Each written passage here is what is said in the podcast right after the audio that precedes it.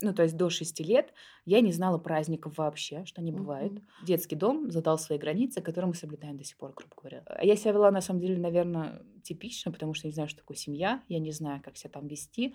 Каждый день тебе говорят, что ты дебил. У меня сразу вот здесь вот, в солнечном пле сплетении ощущение было, как будто мне машинку там завели какую-то. Доверять сложно. А, я плакала, наверно, около суток. Я плакала всю ночь. Я не знала, куда себя деть, потому что фундамент ушел из-под ног весь.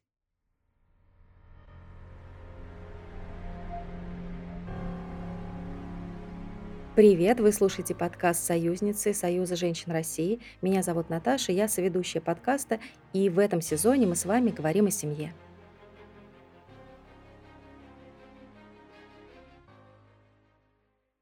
Сегодня у нас в гостях Сания Испергенова, выпускница детского дома 2011 года, художник, преподаватель, мама замечательного трехмесячного сына. Здравствуйте. Да, привет, Сания. А, расскажи, пожалуйста, для начала, наверное, о себе, э, что бы тебе хотелось бы все-таки рассказать, вот о твоем необычном имени, если можно. А, я родилась в Москве у двух студентов Тимирязевской академии.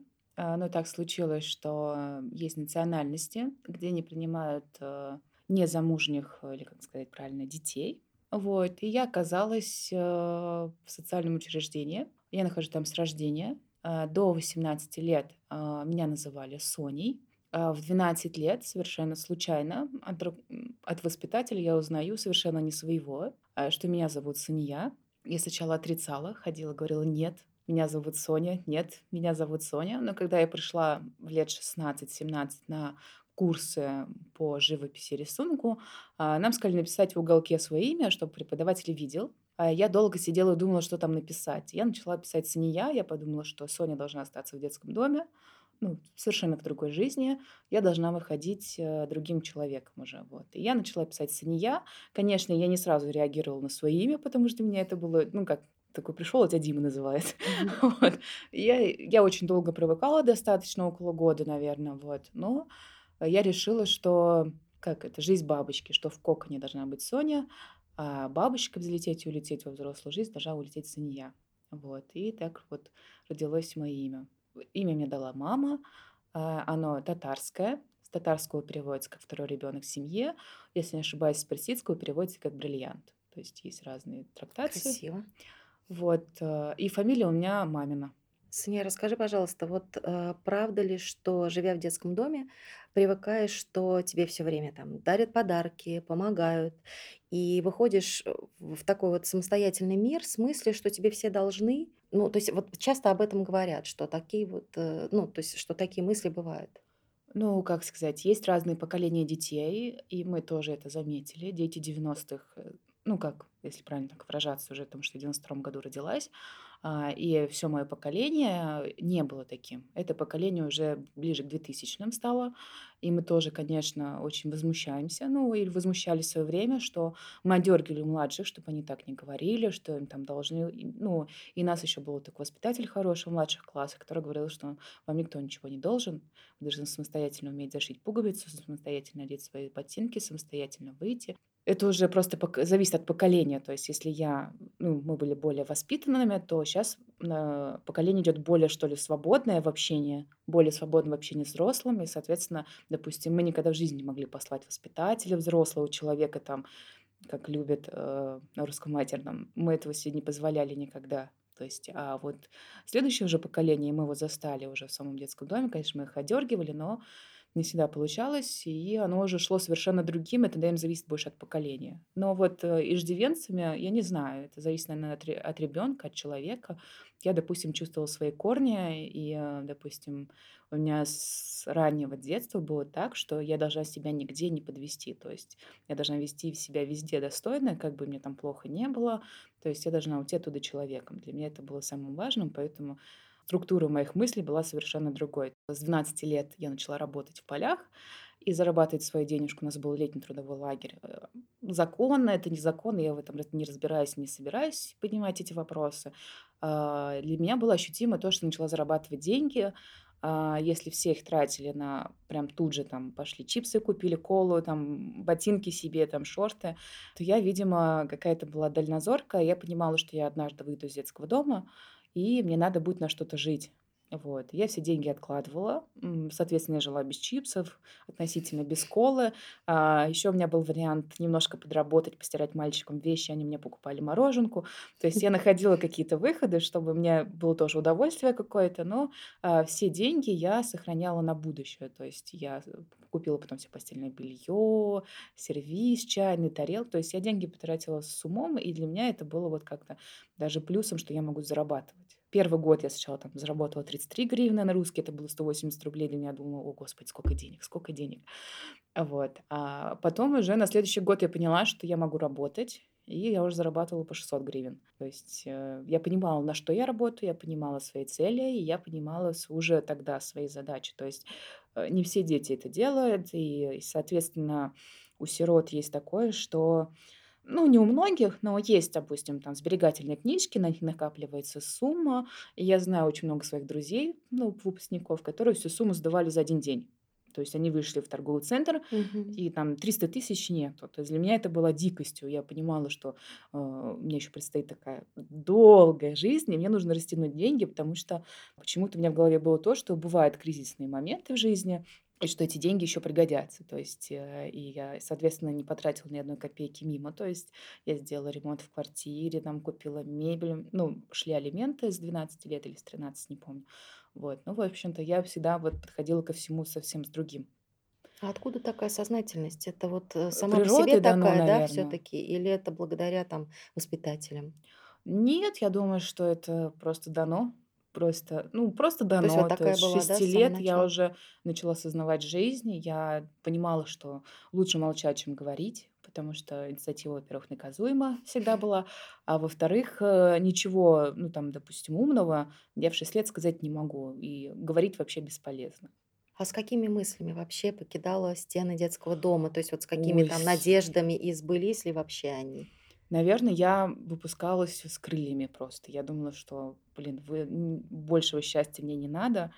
Я помню, что, ну, в детском доме, соответственно, у меня был взрослый один э, психолог, Сланда Борисовна. А, Это первый человек, который меня, в принципе, заметил, что я существую, который меня спросил впервые в жизни, как мои дела, потому что до этого у нас никто никогда не спрашивал ничего. И я к ней подошла, и она спросила, как твои дела. Я на нее смотрю, думаю, а что ей ответить, как мои дела? Потому что никому ничего не отвечаю. Я отвечаю только на уроках, поэтому я училась хорошо.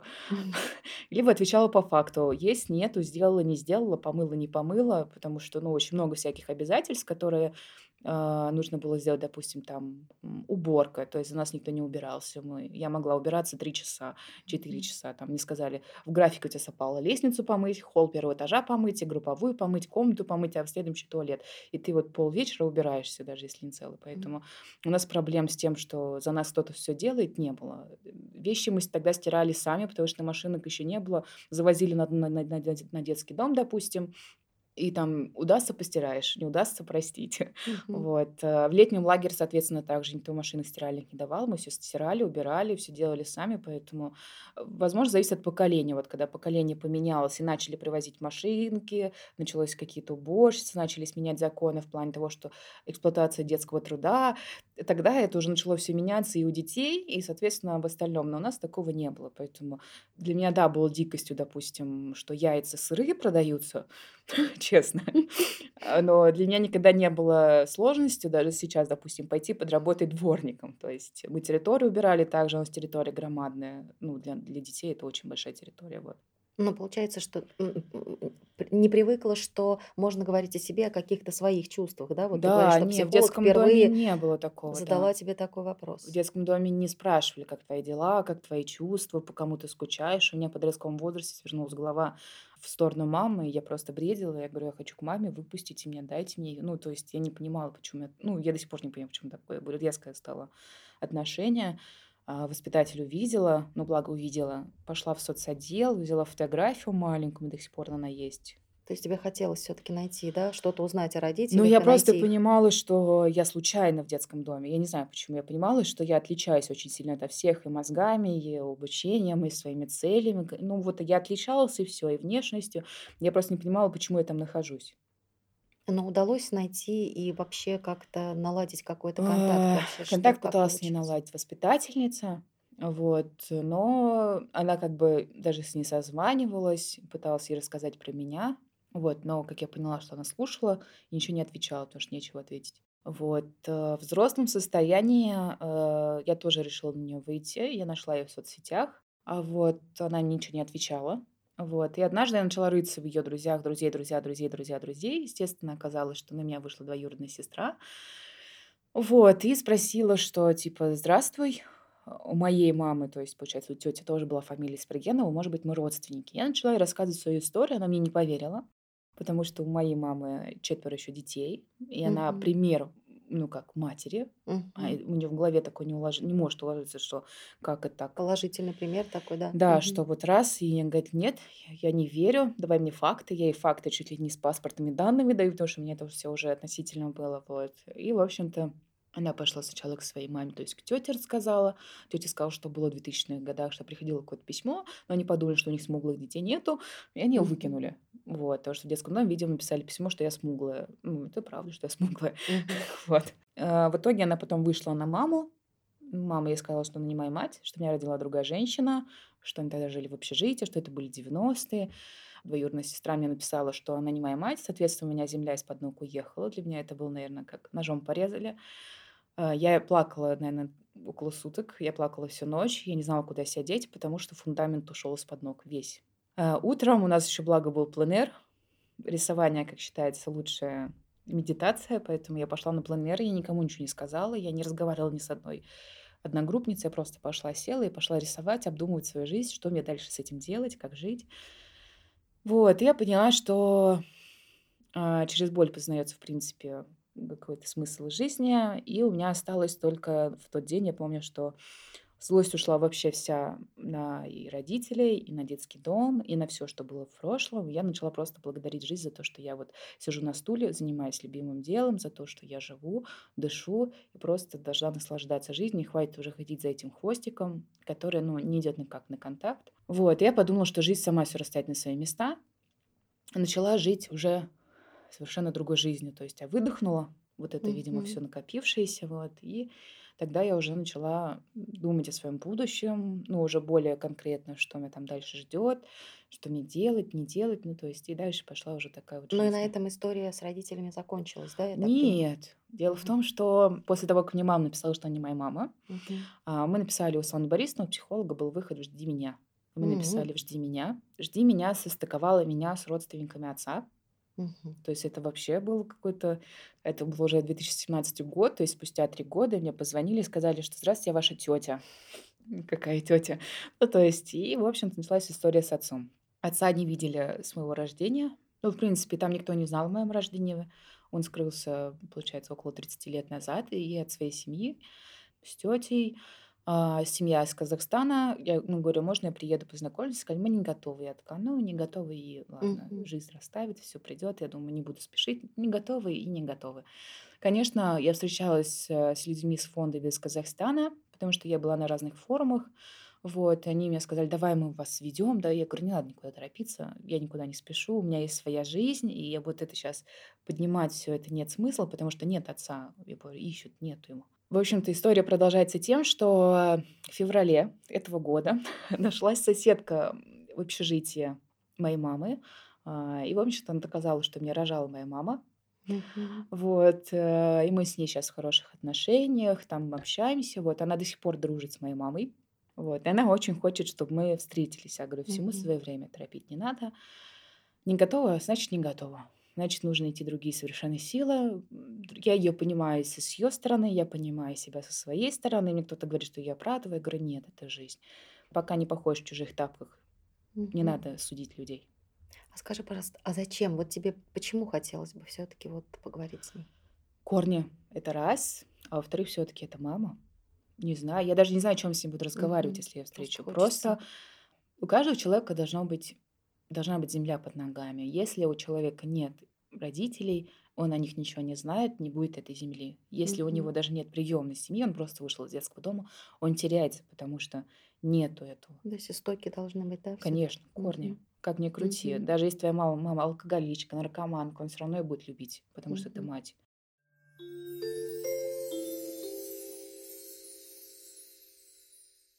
Саня, скажи, пожалуйста, расскажи о первых шагах вот такой твоей самостоятельной жизни. Кто был рядом?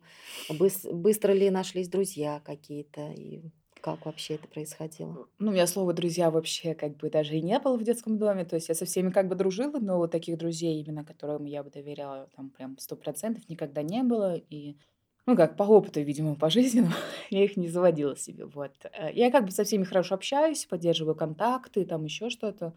Вот. Ну, из детского дома я выходила с психологом, соответственно, вместе с ней поверила в себя. Э, я помню, как я к ней бежала после этих курсов рисунка, живописи. А я на самом деле готовилась в медицинский. М. Я хотела быть педиатром, я готовилась в Сеченовку, я сдавала там э, экзамены там, биологию, химию на 5 с плюсом. То есть я реально готовилась прям. Мгм. Но решили все, что я должна закончить на золотую медаль, притащили мне летом зачем-то две коробки книжек. Я сказала, не нужно мне это сейчас. Вот. И я забила на все книжки и пришла на ИЗО. Я ходила на ИЗО, избегая воспитателя своего, потому что я его не любила.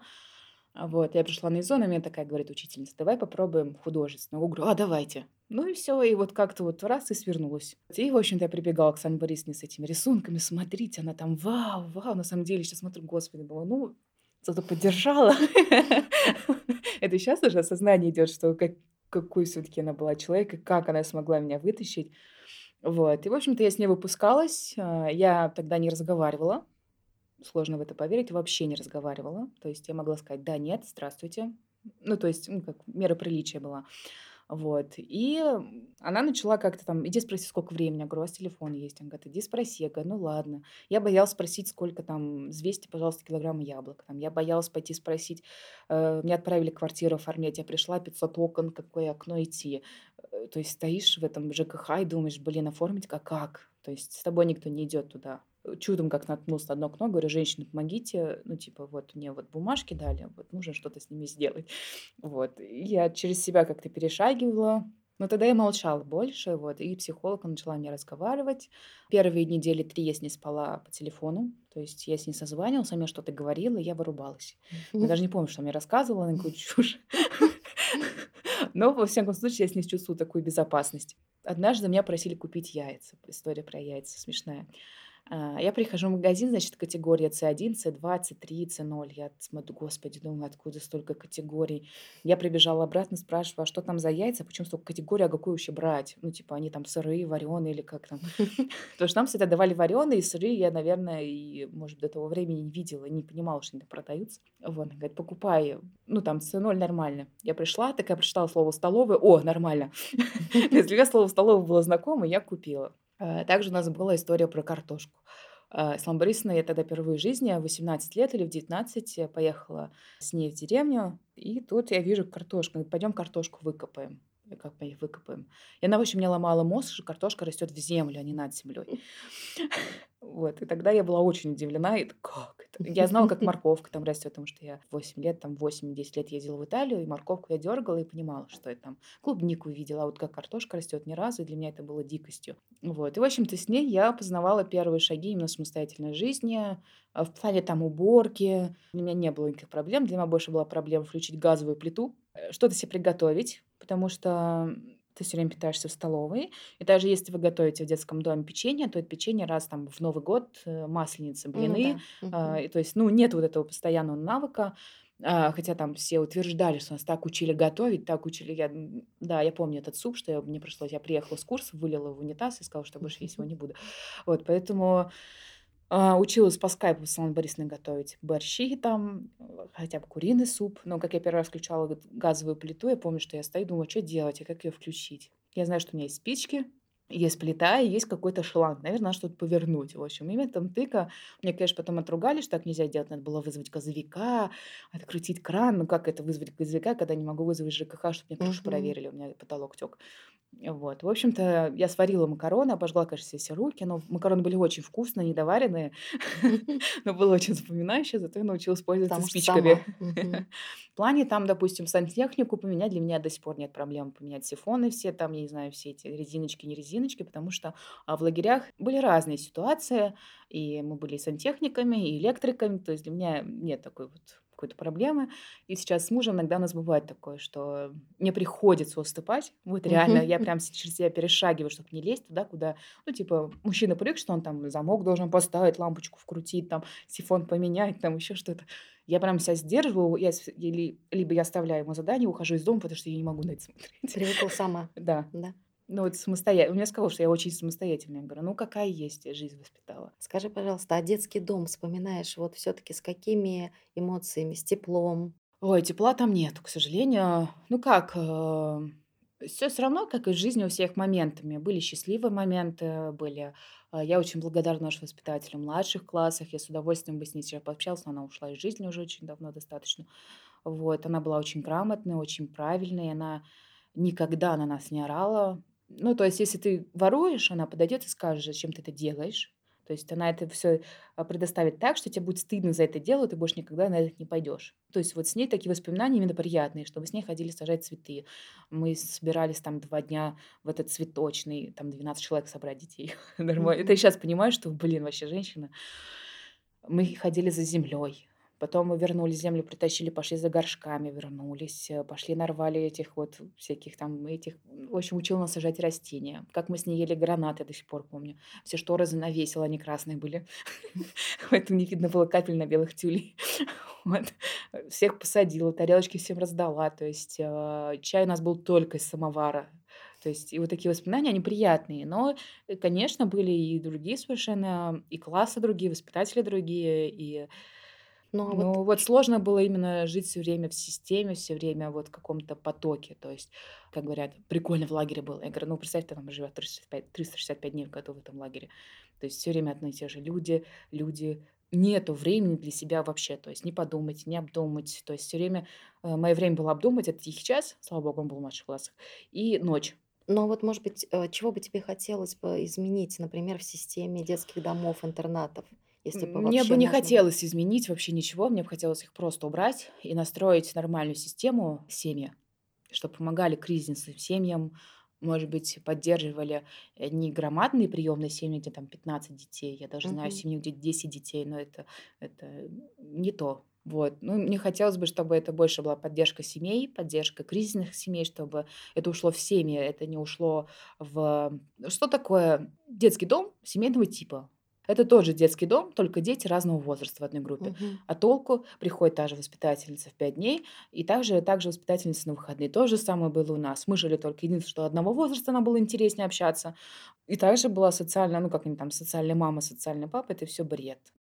Сама помогаешь, э, детям из детского дома, и вообще есть ли такое желание?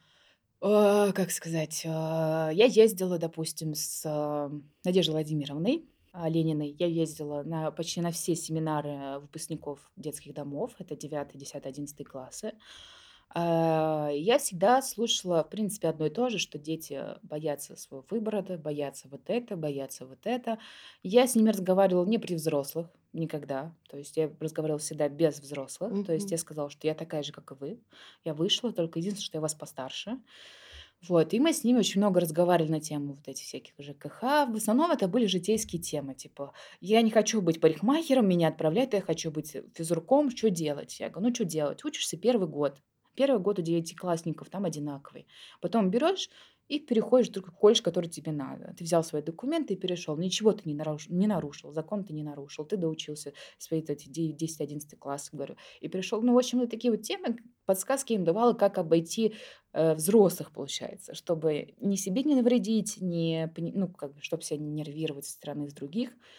Вот, и с ними, в общем-то, вот так общались. Э, Конечно, жалко, что проект закончился, но как бы, как говорят, заканчивается одно, начинается другое. Для меня началась совершенно другая семейная жизнь, поэтому а, я благодарна за то, что я там была, за то, что я смогла передать свой опыт, за то, что видели меня в качестве примера, а за то, что уже в достаточно осознанном возрасте, когда я уже э, осознала всю свою прошлую жизнь и поняла, как это правильно преподносить людям, я смогла пообщаться с воспитателями, то есть э, рассказать, что чувствуют дети, а почему они так себя ведут, почему вот, вот, э, ну, то есть э, их все почему? Потому что у них нет этого опыта. Они знают теорию, но на практике они не понимают, как это все идет и что чувствуют дети. Поэтому мне также было важно обменяться вот этими знаниями со взрослыми.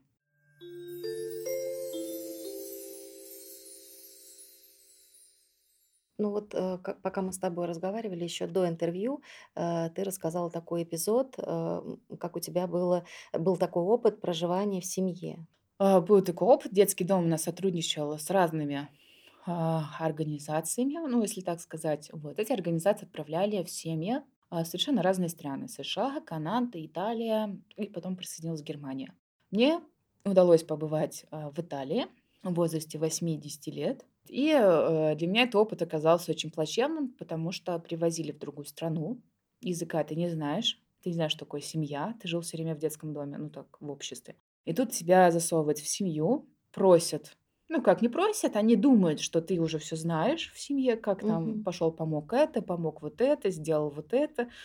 А ты же всех боишься. Мало того, что ты всех боишься, так ты ещё не понимаешь языка: ни пописать, ни покакать, ни попить. Самостоятельно ты ещё Да, как потому что общаться вообще, как вот, поддерживать даже э, контакт, вот да. этого контакта не было, соответственно, я стрессовала слезами всегда. То есть я плакала, плакала, плакала, плакала, очень много там наплакала, вот. Э, и приезжали наши руководители, которые с нами ездили, говорили, что я себя очень плохо веду, что я неблагодарная, что я такая-сякая.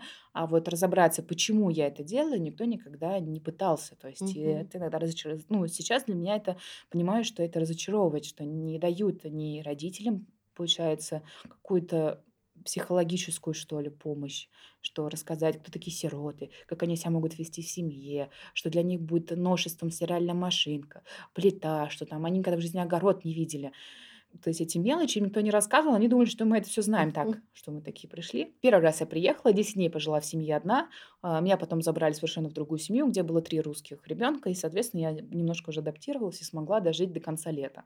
А следующее лето, а, через лето, получается, я опять поехала в Италию. Ну, такая уже уже относительно подготовленная, но мой, видимо, моя нервная система не была к этому готова, и всё по кругу, всё по новой, и опять в слёзы, опять я ничего не понимаю. И то есть я понимаю мозгами, что уже 2 раз я прокатываю одну и ту же жизнь, грубо говоря, одно и тот же эпизод, но эмоции одинаковые. То есть я опять плачу, опять это. Мгм.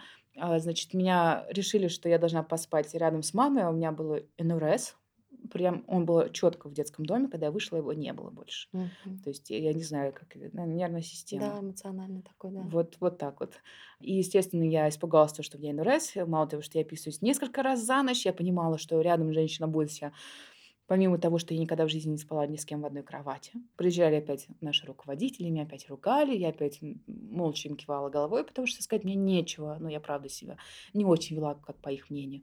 Вот. А я себя вела, на самом деле, наверно, типично, потому что я не знаю, что такое семья, я не знаю, как себя там вести. Для меня это всё тоже было как-то и что женщина может ходить, э, грубо говоря, в полупрозрачной, а, майке по дому, для меня тоже было ну, то есть для меня это было дикостью, вот. И для меня это тоже складывался, видимо, какой-то стресс. Вот. Но они как-то меня выдержали, а, сказали: "Всего хорошего", купили много еды, купили единственную в Риже там футболку и отправили меня в Москву, и там, видимо, перекрестились ещё.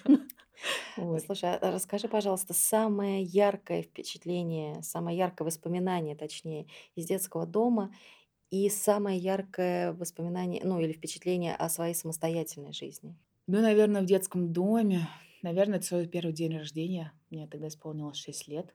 Ко мне все подходят, меня все поздравляют, а я на них смотрю, думаю: "Чё происходит?"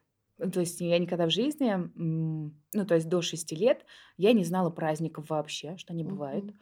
А, я не знала, сколько мне лет, как меня зов в 6 лет я не знала, как меня зовут, сколько мне лет. А, я не умела считать, читать, я не понимала цв то есть я очень много всего не умела из-за того, что я до 5 лет пробыла в домребёнке с двухлетками. И меня не могли перевести в детский дом, где уже постарше дети. И, соответственно, у меня было очень сильное вот это вот, а, отставание. И щас я понимаю, что, блин, какая я умная, оказывается, я за целый год догнала всех сразу и обогнала потом.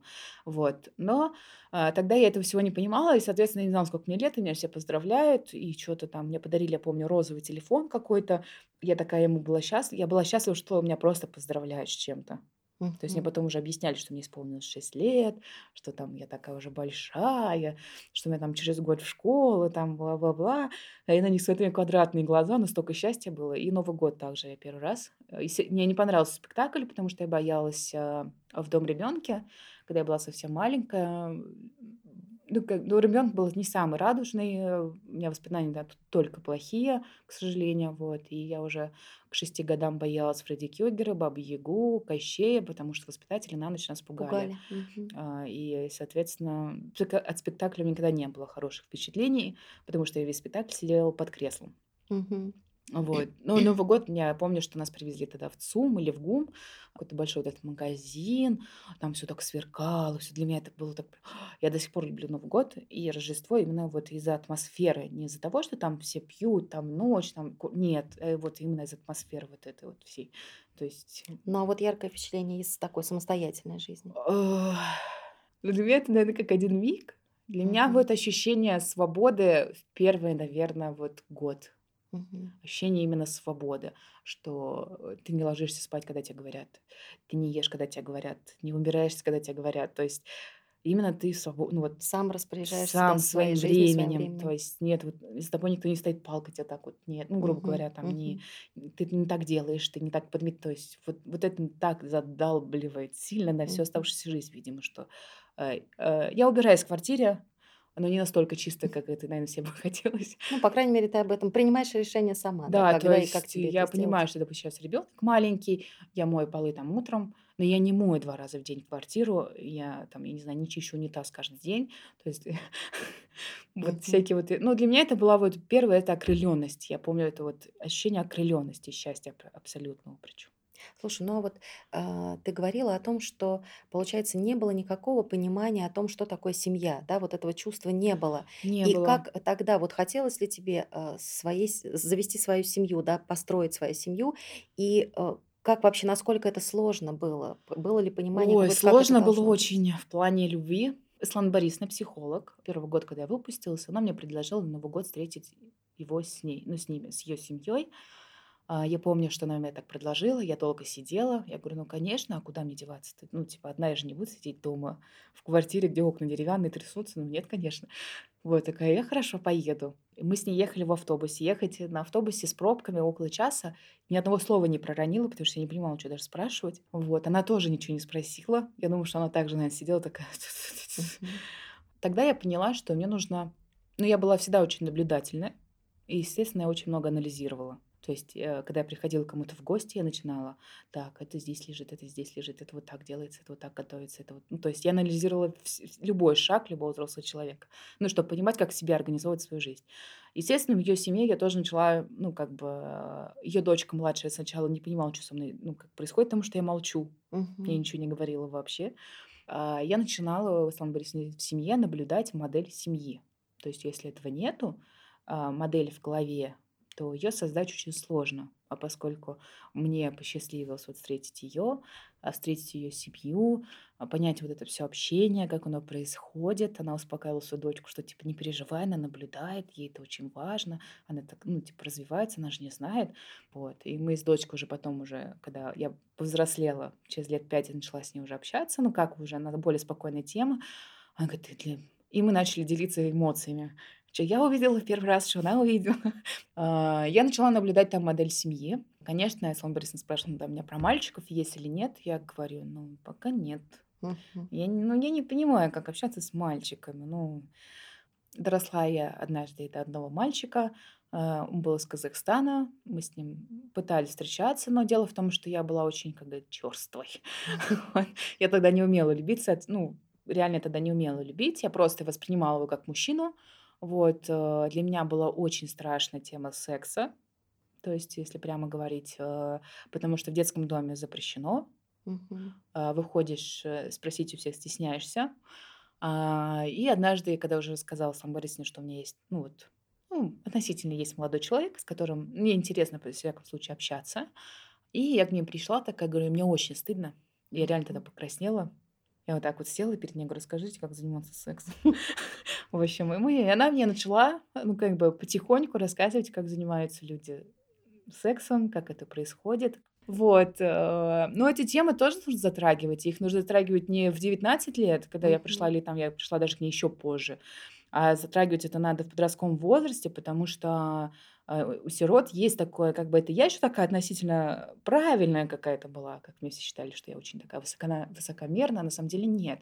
Я просто себя уважала и заставляла других уважать меня. Мгм. Вот, то есть я приходила в компанию курящих, все бросали сигареты. Для меня это было знаком, что прикольно. Мгм. То есть есть, значит, э, во мне что-то, что вот так ко мне такое отношение. Я поняла, что, наверное, я уважаю просто себя, и, соответственно, идет уважение Мгм. и к другим. Вот. На тему секса, соответственно, тоже, потому что дети в детских домах, это не секрет, и уже в 12 лет пробуют, и в Мгм. 13, и а воспитатели иногда это все высмеивают. А на самом деле нужно проводить какие-то серьезные встречи, причем с лет 12, как бы это ни казалось маленькими детьми.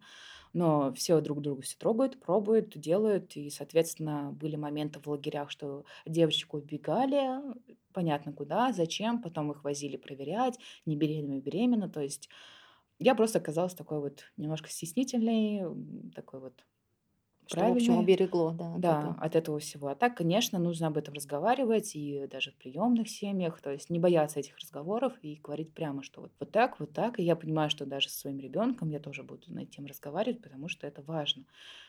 Вот. И, в общем, на тему семьи. Потом, в общем-то, в один момент а, Ислам Борисовна, ну и как и я, искали мне работу дружно. Вот. И меня познакомили с Анжелой. Это женщина, ровесница моей мамы получилась. Вот. И это первая женщина, которую я начала любить как ребенка. То есть я это почувствовала. Я сначала не поняла, что происходит. У меня сразу вот здесь вот в с- солнечном пле- сплетении ощущение было, как будто мне машинку там завели какую-то. Я очень долго принимала, мы с ней настраивали связь полтора года, чтобы я научилась любить. Конечно, и с ее стороны это была ревность к Сланде Борисовне и ревность к тому. И она думала, что у меня уже там столько семей, столько людей. На самом деле, я говорю, да что вы. Сланда Борисовна друг, хороший, хороший друг. Вот честно говорю. А, Ближе она не подошла. К сожалению, мы с ней уже после всего в пандемию, я у нее жила, мы с ней очень долго разговаривали на тему, почему не случилось вот это, почему ближе не было. Он говорит, потому что были границы. Детский, детский дом задал свои границы, которые мы соблюдаем до сих пор, грубо говоря. То есть, и, а, а у Анжелы не было этих границ. Соответственно, она, она смогла сразу как-то вот... Я не знаю, как у нее это получилось, в общем-то. И у меня ушло полтора года на то, чтобы научиться любить.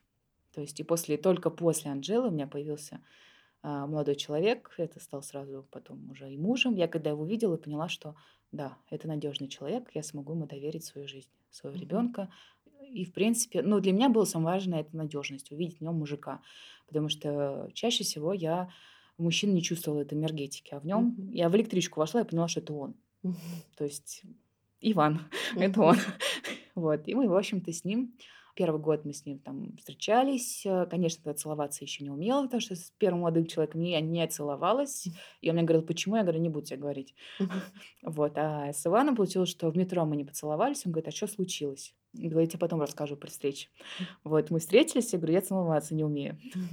Ну, я опять стеснялась, конечно. Он такой, ага, ну не переживай. В общем, и начали, я начала учиться другой жизни. Вот. Ну вот скажи, не напугало его такое прошлое? Ну, то есть вообще, какое было отношение к тому, что Э, я с ним, а, мы как с ним знакомились, а, была однокурсница, которая работала в питомнике с растением вместе с Ваней. Она такая: "Тебе надо с ним познакомиться, ты такая умная, он такой умный, вы должны сойтись". Ну, это прям вот я прям вижу, такая она еще армянка, мы назвали ее сноха. В общем, короче, э, мы с ним она, естественно, не вытерпела, чтобы я вышла к ним на работу, потому что я такая подумала, я в университете училась, думаю, растения не знаю, нужно уже выучить в конце концов. И я уже говорю: "Давай уже, была не была, я к вам приду работать". Вот. Он говорит: "Тебе нужно с Ваней познакомиться". Вот. И, в общем-то, мы с Ваней зацепились за книги. Ну, странно, но вот так вот, да. И получилось, что я прочитала почти всю весь его список, который он не прочитал. Я говорю: "Ну, нагоняй". В общем, и он нагонял, сидел. Что делаешь? Читаю, понятно. Вот. Я ему сразу сказала, ну, чуть ли не на первой встрече, кто я, откуда я, какое у меня было прошлое, что у меня сейчас. Для меня это не стыдно. То есть, если многие этого стесняются, для меня это не стыдно, потому что я понимаю, что мне, ну как, скрывать нечего, в этом ничего нету такого постыдного, что ты прожил в детском доме. Да, так случилось, такая судьба, такая жизнь, мне это было дано для чего-то. Я Мгм. сейчас понимаю, что, возможно, для того, чтобы я передала какой-то опыт совершенно другой людям, которые, ну, вот без опыта. То есть они знают теорию, но нет практики. Ну, допустим, для этого. А что бы ты посоветовала тем детям, которым предстоит Вот выйти сейчас за стены детского Ой, дома я бы пожелала жизнь? каждому верить в себя, верить в свою уникальность, потому что эту веру убивают, потому что каждый день тебе говорят, что ты дебил. То Мгм. есть я только в четвертом классе поняла, что я не дебил. А там каждый день говорят, что вот вы двоечники, вы такие, у вас родители наркоманы. Не верьте. Вы лучшие, вы сами у себя. А главное найти в жизни друга.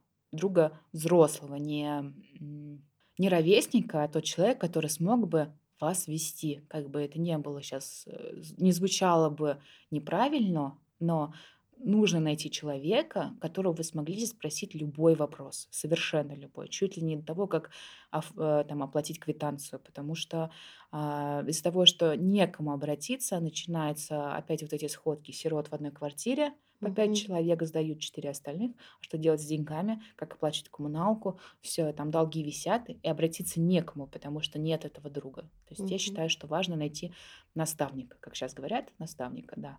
Довериться, потому что это сложно. Доверять сложно.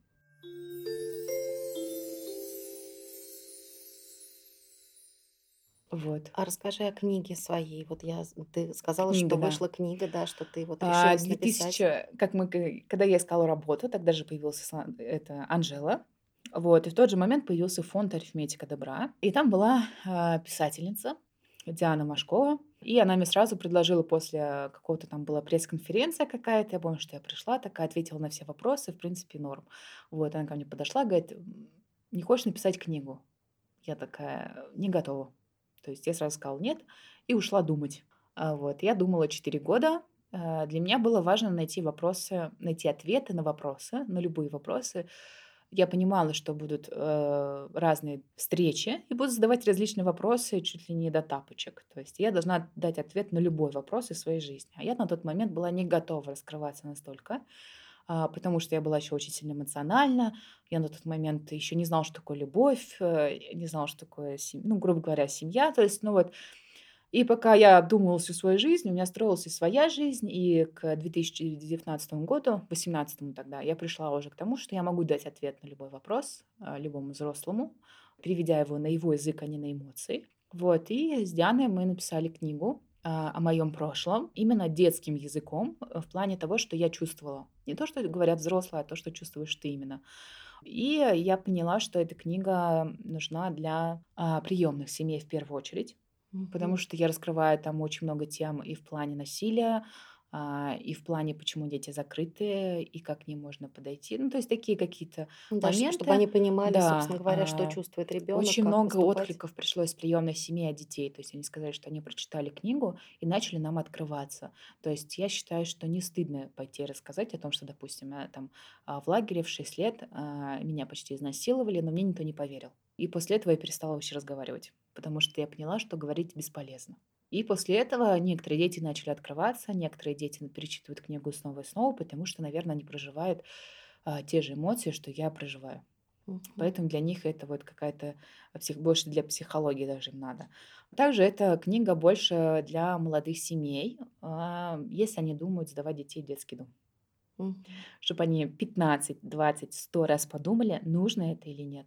То есть если я еще такая разумная, какая-то такая вдумчивая, а, как мне говорят, ну, и я, в принципе, понимаю, что во мне есть энергетика, есть мудрость какая-то жизни, что ли, которая мне просто дана. Не у всех это есть.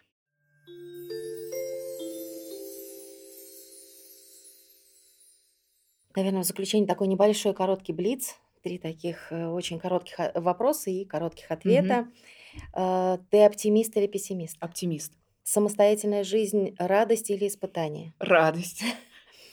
И э, детский дом– это положительный такой необходимый опыт жизни или это отрицательная такая школа жизни, которую хочется забыть? Это отрицательная школа жизни, которую не нужно забывать, нужно брать опыт и его реализовывать в какие-то знания, чтобы не повторять э, этой системы, что ли. Мгм. То есть э, не нужно говорить, что он не нужен, это опыт. В любом случае, этот, ну, допустим, это моя жизнь, я уже приняла такой, как она есть, и детский дом был, его не исчерпнуть, и э, нужно оттуда черпать, э, наверное, какие-то моменты, чтобы этого не повторялось в будущем.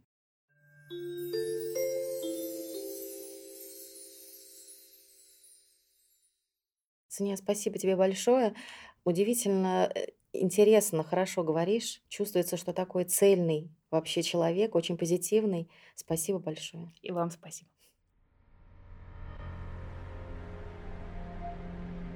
Спасибо, что послушали этот выпуск. Надеюсь, вам было интересно. Оставьте отзыв о подкасте на любой платформе. Нам будет приятно.